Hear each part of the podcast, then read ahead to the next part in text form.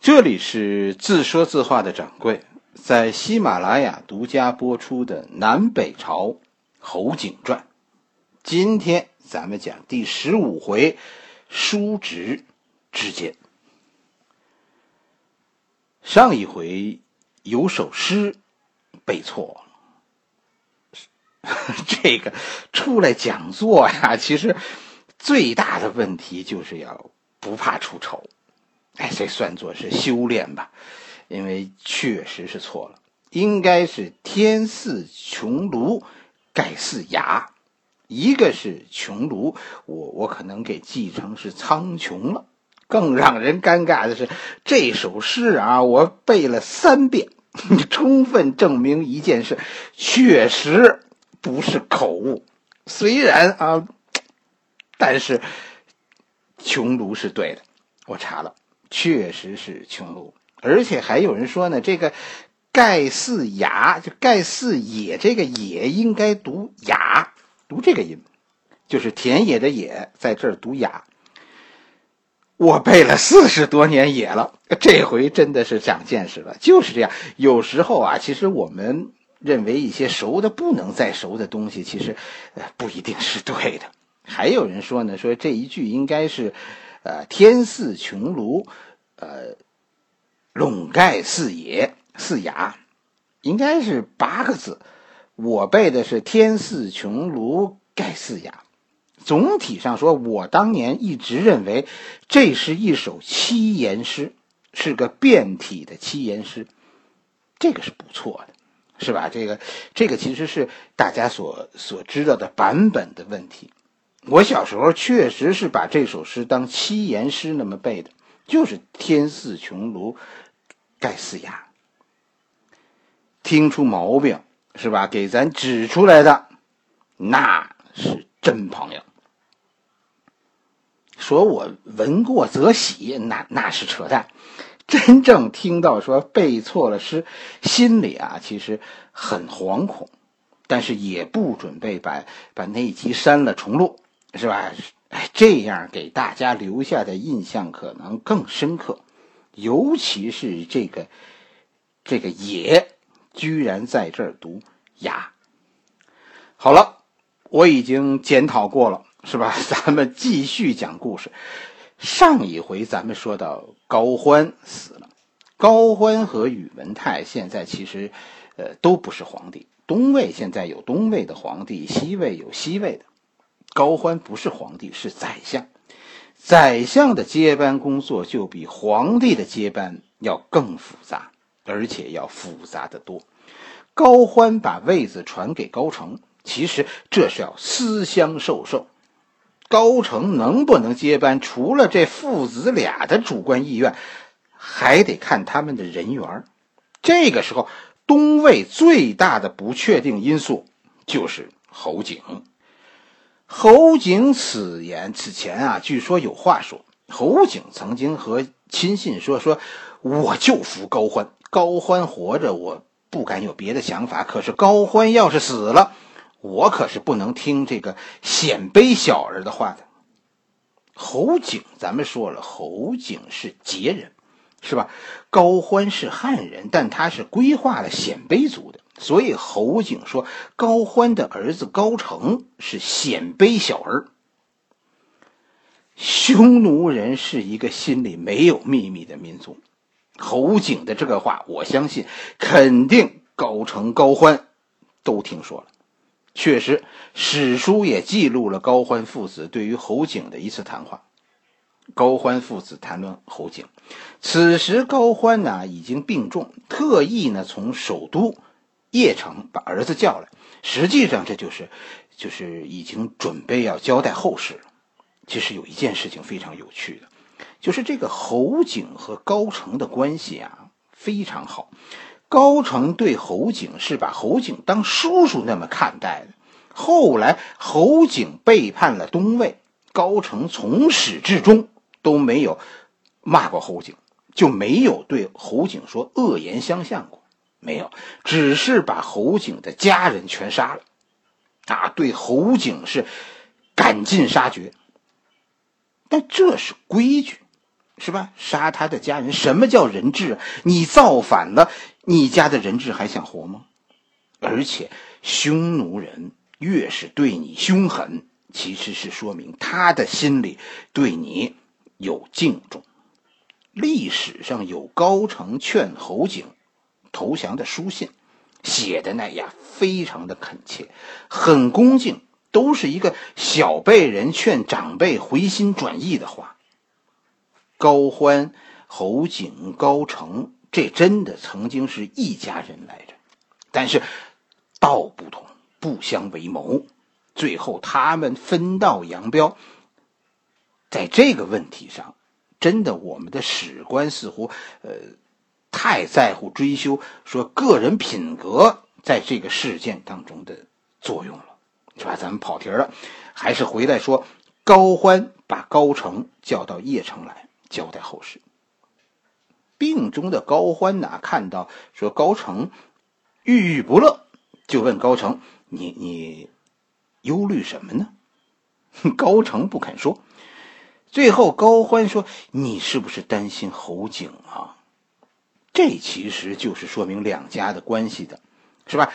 高成所以不愿意说，就是因为担心高欢不认可自己的担心。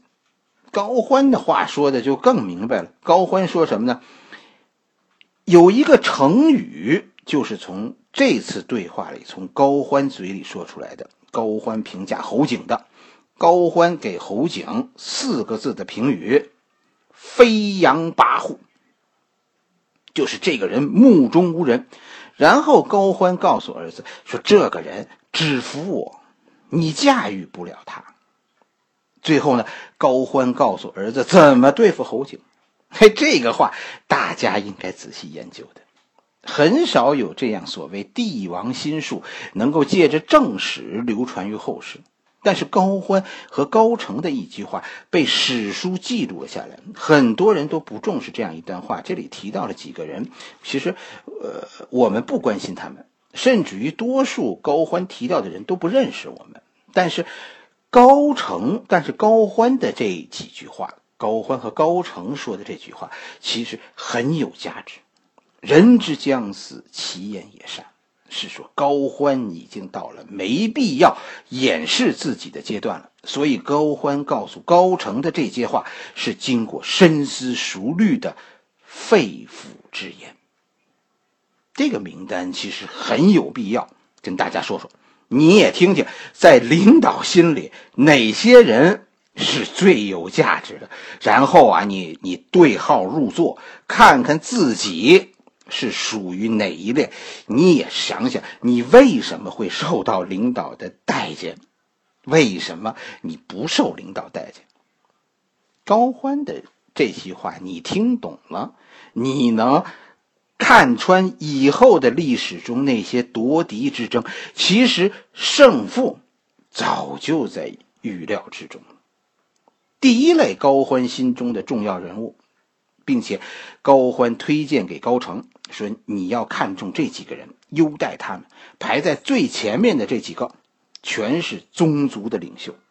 一个政治家必须有人支持你。”你必须属于一个团体，去实现这个团体共同利益的最大化，这是你的首要任务。高欢告诉高成：“谁支持咱们爷们儿？”然后说：“我们是谁的利益的代言人？宗族的利益是最重要的，是他们拥护高欢，高欢因此成为东魏的宰相。”历史上从来都不是高欢领导一个族群的，而是族群拥护高欢。为什么高欢能让他们？为什么呢？因为高欢能让他们获得利益的最大化。谁推动着历史，并不是英雄，而是支持英雄的那些人。这是第一类人。第二类人，高欢看中的，被高欢排在名单中，排名仅仅次于宗族领袖的人，你肯定想不到，是谁？是降将。一共两个，从敌人阵营里派被叛变过来的人。这些年啊，经过考验，高欢信任这样的人。高欢和高成说，这几个人他们走投无路，所以他们别无选择，只能忠于你。你可以信任他们。哎，出乎大家的预料吧？降将的排名这么靠前。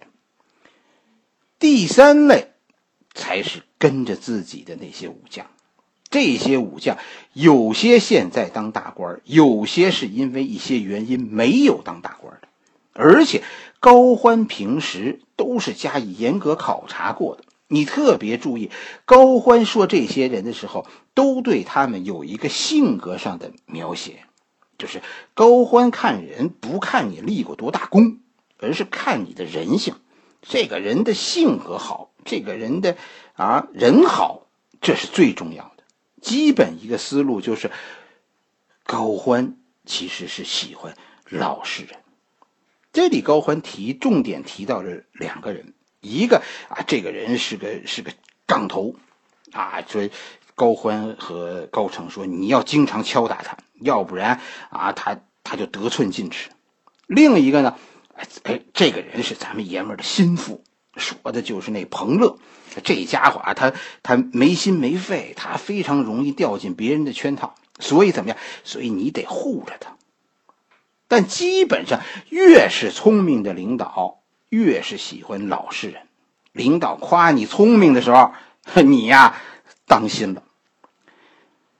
特别是这个谈话的最后，高欢和儿子提到了侯景，侯景功劳很大，但是在主子的心里，真的不是按功劳评价你的，你的功劳让我啊以前都赏赐过了，我们俩其实两清了，那种躺在功劳簿上的人才是傻瓜，侯景就不被看重，因为他功劳太大。而成了敌人。侯景有那么大的官职，高欢认为已经没有办法再赏他了。你要是也到了这一步，这大约就是你应该急流勇退的时候了。这就是高欢说的：“我在的时候，我能压着侯景；我死了，他就是问题。”高成，你想清楚，你拿什么赏他那么大的功劳？功高盖主，有人是因为盖过了老子，有人是因为将来会盖过儿子。有功的人应该记住侯景在高欢心里的位置，更应该明白高成为什么发愁。高欢和侯景在别人眼中这是兄弟。高成和侯景这是侄子和叔叔，但是，一碰到说君臣关系，这就全变了。他们之间的仇恨不是感情问题，是利益问题。有功未必是福，那有能耐的人呢？其实，在帝王心里有本账。你比如说，高欢和高成提到了慕容绍宗。慕容绍宗这个人最早我查他是尔朱荣的亲信，但是他从二十几岁啊就跟着高欢，但是在历史中这一段他他的名字始终也没有出现。高欢和儿子接班的时候，这位老兄都奔五十了，从二十几岁啊跟着跟着高欢，现在都奔五十了。高欢和儿子说什么呢？说这个人我就一直有意的没有重用他，为什么？因为他是侯景克星，我专门把他留给你，他的才能，将来他能对付侯景，别人都不成。有能耐的人，在领导心里，其实未必就都有一片天地。就怕你的才能有特殊用途，你这辈子算是交代了，等着吧。慕容绍宗因为有能耐，被高欢委屈了三十年。自己死后怎么处理这些问题呢？高欢和儿子说：“说你千万别立刻就发丧，你要把我死了的消息封锁起来。”赶快回邺城，然后，然后按照我那个名单进行人事调整，最后再发丧也不迟。可是高成啊，还是年轻，他没有这么干。高成耍了个小聪明，结果几乎葬送了自己。高欢死后，高成在晋阳就以父亲的口口吻给侯景写了一封信，那意思就是想把侯景诓了。高欢是想，高成啊是想先抓住侯景，哎，省得他以后闹事这封信出了问题，什么问题呢？高成有一件事情不知道，就是。高欢他老爸高欢和自己几个嫡系，他们之间交流书信交流往来的信件都有记号的，就怕被别人仿冒。这个事儿真的是高成理解不了的。高成是是能写汉字、会说汉话的，他理解不了一个不懂汉文的老爸的心酸。就北魏人从孝文帝开始大量使用汉文。在此以前，鲜卑族，呃，是有有很多文字，但都不是他们自己的文字。就是鲜卑族是这样，他们征服了哪个民族，就用哪个民族的文字。哎，他们现在征服了汉人，他们就用汉语记录鲜卑发音。鲜卑有鲜卑语，但是没有专用的鲜卑文字。哎，征服了哪个国家，就用那儿的文字记录，呃，他们的发音。所以你明白吗？高欢要是写一封信给侯景，这中间多乱嘛！高欢先得把这话说出来，然后呢，让 然后让秘书啊记录下来。这这就是怎么记呢？就是就是用汉字记录鲜卑话的发音。那边侯景的秘书得猜着读，这简直我跟你说，这就是密码啊！你只有说既认识汉字，还有懂鲜卑话，你才能翻译出来这样的东西。你明白为什么咱们讲那个小关之战的时候，是吧？窦太为什么要冒生命危险也要去去见高欢了吧？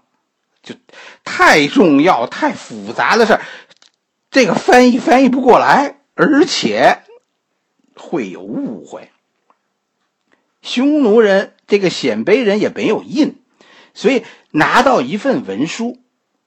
是吧？肯定不了。说这篇文书是不是本人写的？侯景怎么知道这这是高欢的意思，还是说有人冒充的呢？所以高欢和侯景啊有个约定，咱们在这篇文件的某个位置上，我给你加个墨点儿，有这个点儿，那就是我写的，就是我的话；没有那个点儿，这就不是我的。汉人没有这个问题。是吧？一个是熟人，我认识他的笔记；另一个我们有图章，是吧？我认识他的图章。高成这个懂汉文的人，居然就不知道他老爸和侯景的那点秘密。所以侯景拿到信一看就知道这信是假的，要我去晋阳。这封信说明什么？只能说明两件事：第一，高欢已经死了。第二，他儿子要害我，对不对？肯定是。高成自作聪明，反而给侯景报警了，惊动了侯景。结果呢？结果在高欢死后的第六天，侯景接到了信，立刻就反了。高成就被动了，因为准备工作还都没有做好。史书上记载，五百四十七年正月，高欢死六天以后，侯景叛变。叔侄之间一场大战就此拉开。好了，这里是自说自话的掌柜，我们今天的故事就先讲到这里，明天咱们继续。